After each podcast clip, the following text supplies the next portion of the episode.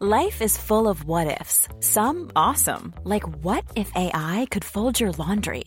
And some, well, less awesome, like what if you have unexpected medical costs?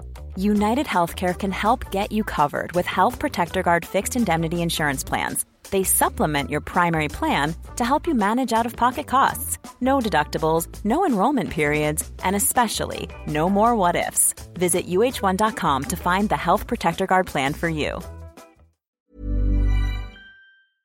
Elle ressemble à quoi cette année là-bas euh, Vraiment ton rythme et, ton rythme et l'apprentissage américain par rapport à, la méthodologie française? Alors, je suis resté trois ans là-bas. Je suis resté trois ans, mais euh, bah, c'était un petit peu à l'américaine, hein, comme qu'on a pu le voir dans, les reportages euh, à l'époque. Il y a eu des reportages sur l'académie. euh. Moi, moi, le matin, par exemple, une, une, une journée vraiment type, euh, ben, je me levais à 5h30 euh, le matin, on prenait vite un, petit déj. À 6h, on était sur le cours, à 6h du mat, et on s'entraînait de 6h à 8h. Et ensuite, euh, on allait à l'école de 8h à 13h. Et ensuite, à 13h, on, on revenait et on faisait le, ensuite de, de 14 à 16 tennis et de 16 à 17, 30, 18, on faisait du physique. Le matin, c'était plus euh, axé vraiment panier à l'américaine où euh, il y avait un entraîneur euh, qui était en face. Euh, alors le matin, je j'avais la chance de m'entraîner souvent avec Nick. Il était en face et euh, on va retourner. Hein, on faisait du panier. Hein, c'était vraiment de la, la- vraiment de la répétition. Et l'après-midi, c'était beaucoup plus axé sur euh, tactique et des points. On faisait beaucoup de points entre nous. Donc, donc voilà, mais c'est vrai que c'était basé beaucoup sur la répétition et, et sur l'aspect mental. On n'avait pas le temps de se plaindre. Effectivement, c'était euh, euh, soit on y va ou soit tu restes sur le côté, tu restes dans ta chambre. Mais c'était euh, voilà, on y allait quoi. On y La allait. méthodologie te convenait bien T'étais euh, Ouais, bah ouais, euh, la méthodologie me convenait bien parce que en fait, pour moi à l'époque, pour réussir, euh, il fallait que ça passe par là. Il fallait que ça passe par le fait que ça, que ça soit difficile, euh, que ça nous sorte de, de notre zone de confort. Euh, et en fait, euh, j'avais aucun doute. Je faisais entièrement confiance, euh, entièrement confiance euh, à Nick euh, bah, à l'époque, parce que le, par rapport au palmarès qu'il a pu avoir euh, avec des joueurs qu'il a pu sortir et et et comment dire à l'état d'esprit qu'il pouvait qu'il pouvait avoir m'allait m'allait entièrement. T'as as un souvenir particulier avec lui, un truc que vous avez partagé assez sympa, recul? Bah ouais, ouais, non, j'ai pas mal de souvenirs euh, avec lui. Même à un moment donné, au début, il voulait, euh, il voulait que je vienne habiter chez lui. hein. Donc euh, ça, ça me plaisait un petit peu moins parce que c'est ce qu'il avait fait avec d'anciens joueurs. hein. Il avait fait, Tomias avait habité chez lui. Ensuite, il y avait un, un Coréen aussi qui avait habité chez lui. Et je voulais pas trop. Et finalement, euh, j'étais resté habité à l'académie.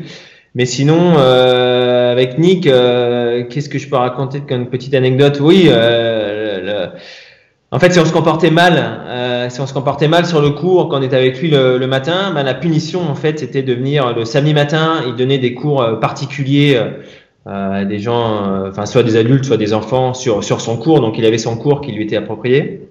Et si on se comportait mal, on devait venir sur ce cours-là pendant qu'il donnait ses cours particuliers pendant toute la matinée, de 8h à midi, et on devait ramasser les balles. Et effectivement, ça m'est arrivé euh, une fois ou deux de- de- d'arriver sur le cours hein, de 8h à midi ben, et de ramasser euh, ces balles parce que euh, je m'étais mal comporté euh, pendant la semaine. Très bien. Et t'étais pote avec Xavier Malice cette époque-là Ouais, ouais, j'étais pote avec Xavier Malice. Euh, À l'époque, euh, on, on était beaucoup aussi euh, avec Federico Luzzi, qui malheureusement euh, nous a, nous a quittés euh, il y a plusieurs années. Euh, donc voilà, euh, était souvent, souvent tous les trois parce que donc euh, dans l'académie là-bas, ce qu'il faut savoir, c'est qu'il y a plusieurs groupes. Donc nous, on était un peu dans le groupe, euh, ce qu'ils appelaient le groupe un peu élite. On était un peu le, la vitrine de, de l'académie, donc on s'entraînait toujours ensemble. Il y avait Da- Dianella An- Anchukova aussi qui était là, donc on s'entraînait un petit peu tous ensemble. Donc euh, on passait pas mal de temps. hein. Ça a créé des liens particuliers après pendant votre carrière ou derrière chacun fait un peu sa vie Euh, J'ai envie de dire, euh, chacun fait un peu sa vie, euh, oui, par la force des choses, parce qu'une fois qu'on part sur le circuit, on fait pas forcément le même tournoi, et quand on est sur le tournoi, il y a toujours ce côté un petit peu euh, égoïste qui ressort, parce que bah, on est concentré sur euh, sur ce qu'on fait.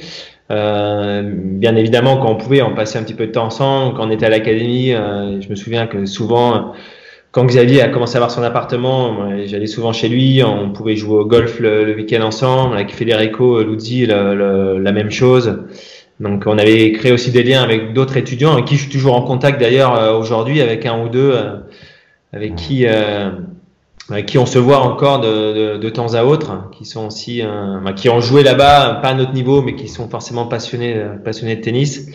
Mais euh, en tout cas, je garde euh, énormément de bons souvenirs de, de mon passage là-bas. Hein. C'est clair. Hein, ouais. Du coup, tu arrives aux US. Comment ça se passe au niveau de l'anglais? La vérité, tu veux? Voilà. C'était la cata. Mais c'était la cata parce que le, moi, je suis strasbourgeois, donc bien évidemment, avant d'aller en sport-études à Reims, euh, je faisais allemand première langue.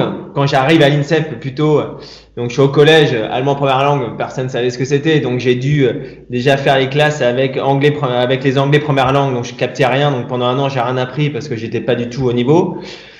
Donc j'arrive aux US et ben je parlais pas un mot quoi. Je parlais pas un mot, donc c'était un peu la cata. Au début, euh, par facilité, j'essayais de me rapprocher des francophones. donc il y avait pas mal de Belges pas mal de luxembourgeois aussi qui parlaient, qui parlaient français. Euh, il y avait un ou deux entraîneurs marocains aussi. Donc j'ai mis un petit peu de temps.